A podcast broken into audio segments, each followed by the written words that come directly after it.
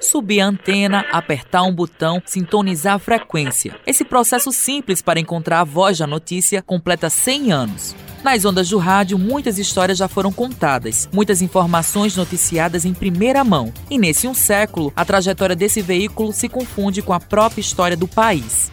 A verdade é que durante a exposição Centenários da Independência, em 1922, muito pouca gente se interessou pelas demonstrações experimentais de radiotelefonia então realizadas pelas companhias norte-americanas Westinghouse na estação do Corcovado e Western Electric na Praia Vermelha.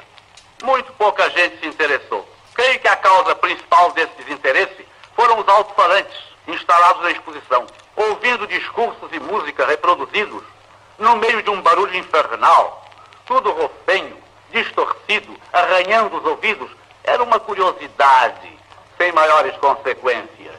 Esse relato foi do cientista educador Edgar Roquete Pinto, considerado um dos primeiros nomes da radiodifusão brasileira. Sobre esse pioneirismo, há um impasse histórico. A Rádio Sociedade Carioca inaugurou as transmissões oficiais com o discurso do paraibano e presidente Epitácio Pessoa na comemoração do centenário da República. Para muitos livros de história, esse seria o marco do rádio no Brasil. Mas aqui, no vizinho estado de Pernambuco, três anos antes, o rádio já emitiria os primeiros sinais. A Rádio Clube de Pernambuco fez em caráter experimental os primeiros elementos radiofônicos no dia 6 de abril de 1919. Luiz Arthur Ferrareto, coordenador de estudo de rádio da Universidade Federal do Rio Grande do Sul, traça um paralelo entre esses pontos históricos. A gente tem, desde 6 de abril de 1919, uma entidade, não era uma emissora, era uma entidade criada para fazer divulgação da tecnologia da radiotelegrafia e da radiotelefonia. Ponto, ponto mas já pensando também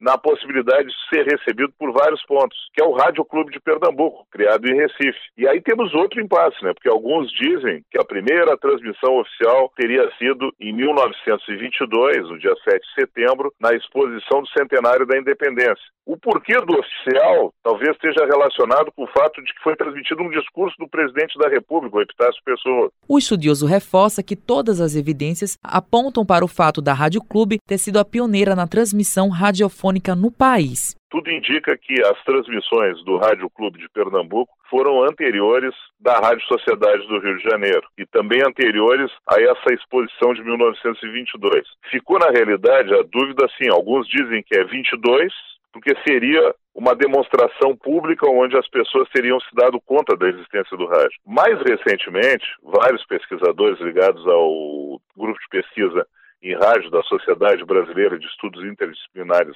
da Comunicação, começam a reconhecer mais intensamente o trabalho dos pernambucanos. Ferrareto ressalta que no ano de 1932, com a introdução da publicidade nas rádios, foi um divisor de águas na estrutura da atividade. 1932, quando o governo regulamenta a publicidade no rádio, e o rádio que era tocado por idealistas, num modelo que não funcionava, porque eram clubes, sociedades, e os sócios não pagavam a mensalidade, não funcionava assim, e eles precisavam de outra fonte de financiamento, que era o comercial, que era a publicidade.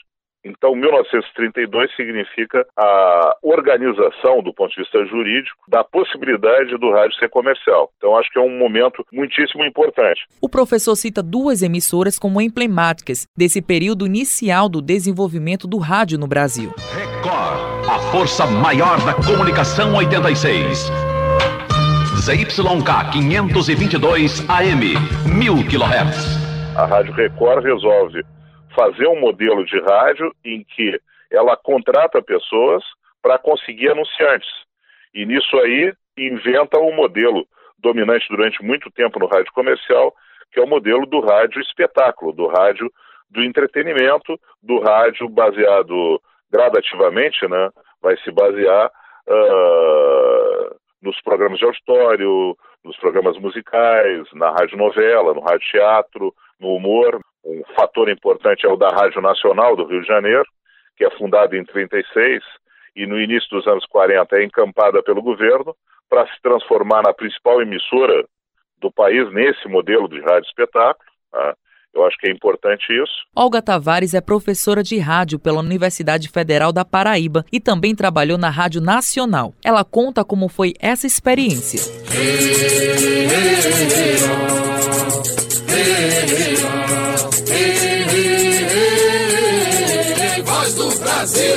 Quando eu fui para o complexo EBN Radiobras, que tinha a, a, Rádio Nacional, que tinha a Voz do Brasil. Então, primeiramente, eu fui redatora da EBN, fazia matérias para jornais, para rádios, né, na época.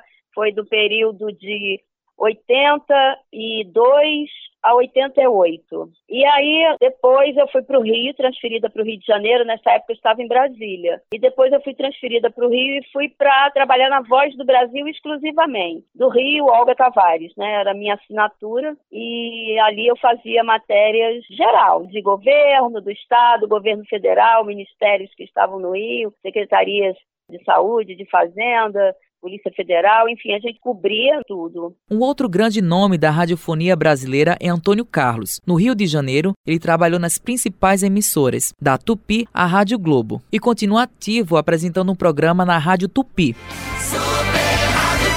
Antônio Carlos! Tá falando com ele, horário de Brasília, 6 horas, 1 minuto. Acorda Brasil pra escutar o show do Antônio Carlos. Tá no ar! Acorda Brasil pra escutar.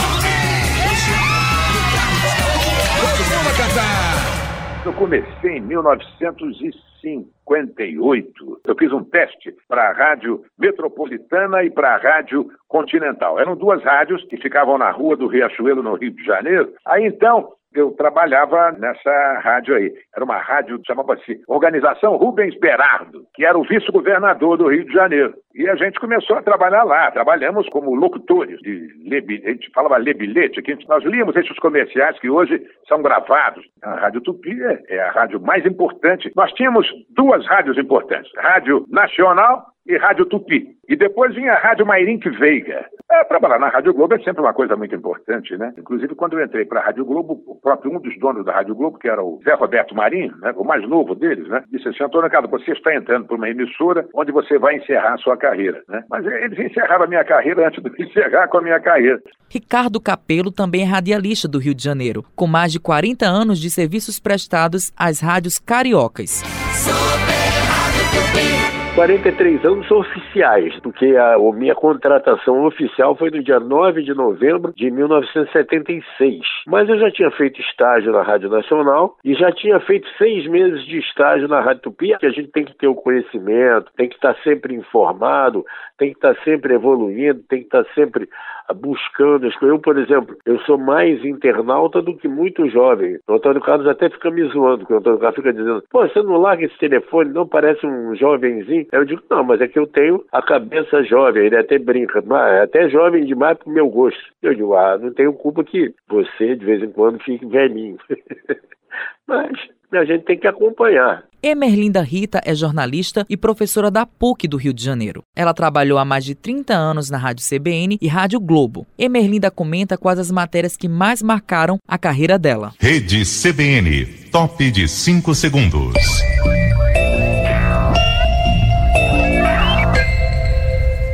Reportagens que mais me marcaram no Rio foram naufrágio aí do Batomush, que era um iate, e ele naufragou no Réveillon de 1988, quando mais de 50 pessoas morreram quando foram ver a queima de fogos na orla do Rio. A invasão também da escola pública Tasso da Silveira, em Realengo, na zona oeste do Rio, quando o ex-aluno matou a tiros mais de 10 crianças, deixando vários feridos. Ele entrou armado nessa escola. E o caso mais recente foi um incêndio no centro de treinamento do time de base do Flamengo, quando 10 atletas morreram na zona oeste da cidade. Eu comecei como ouvinte de rádio, me tornei aluna do curso de comunicação social para trabalhar em rádio, entrei em 1986 para a Rádio Globo como estagiária e fiquei até 1988 como estagiária. Fui contratada como repórter em 1988, passei dois anos depois para a subchefia de reportagem, depois para a chefia da Globo, mais tarde para a chefia de reportagem da Rádio CBN. Voltando a Pernambuco, começamos também com a radialista Cândida Monteiro, que está no ar há mais de 20 anos na Rádio Clube. Super Rádio Clube. Minha experiência na Rádio Clube começou em 1996. Ainda era o galpão lá na frente. Tinha saído da Tamandaré, fui para a Rádio Clube. Aí passei uns oito meses na Rádio Clube e fui convidada para trabalhar na Rádio Recife FM. E eu fui e a pioneira Rádio Clube de Pernambuco pouco tem atualmente dessa sua raiz histórica. Após realizar a primeira transmissão, viveu períodos áureos como uma das emissoras dos diários associados, Império das Comunicações montado pelo paraibano Assis Chateaubriand. Coube ao radialista paulista Bruno Filho, em 2014, fazer a última locução da emissora pernambucana enquanto integrante da rede de diários associados. São 10h59 da noite de 2 de fevereiro. A Rádio Clube está fazendo a sua última transmissão transmissão ao vivo. Vamos acompanhar os últimos instantes do encerramento de uma jornada esportiva com o Bruno Filho.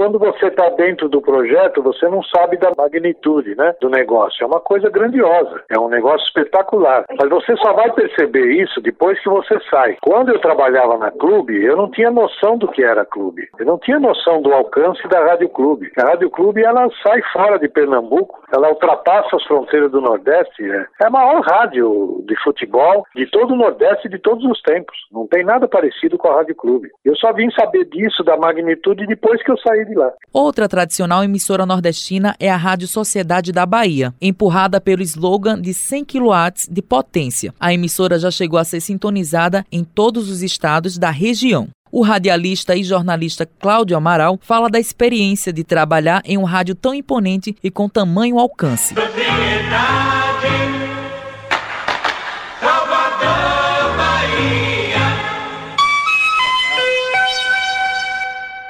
inaugurei os 100 quilowatts da rádio. A rádio tinha 50 e estava inaugurando os 100. Aí eu inaugurei no dia 3 de janeiro, eu inaugurei de 81, inaugurei o, o 100 quilowatts. A rádio era segundo lugar e esse horário das 15 às 19 horas perdia, perdia para a Rádio Bahia, que era da, das Paulinas. Era uma rádio que ninguém ouvia, mas ela conseguia a sociedade, não sei porquê. Acho que era questão até de Ibope, que era pesquisado em horário errado. Com uma semana que eu estava no ar, exatamente sete dias, que lá o Ibope era mensal, mas tinha parcial toda sexta-feira. Seu Alfredo Raimundo Filho, que era meu, meu diretor executivo na época, e foi quem me contratou, chega no estúdio me dizendo que eu acabara de ser consagrado primeiro lugar na história da rádio e ter colocado a Rádio Sociedade em primeiro lugar. Quase que eu desmaio de tanta emoção. Como todo veículo de comunicação, ao longo desse século de vida, o rádio viveu períodos de glória e de ostracismo. Mas, imune às profecias sobre a sua morte, o rádio ultrapassa a marca de 100 anos, ainda pujante e se reinventando. Continua a ser o primeiro a dar notícia e o companheiro em qualquer atividade, na rua, no trânsito, em casa, seja qual for a hora. Segundo dados atualizados da Associação Brasileira de Emissoras de Rádio e Televisão, o país tem mais de 9 mil emissoras de rádio em funcionamento, incluindo emissoras comerciais, AM e FM, e rádios comunitárias. Nas ondas sonoras das frequências radiofônicas, a história continua a ser contada.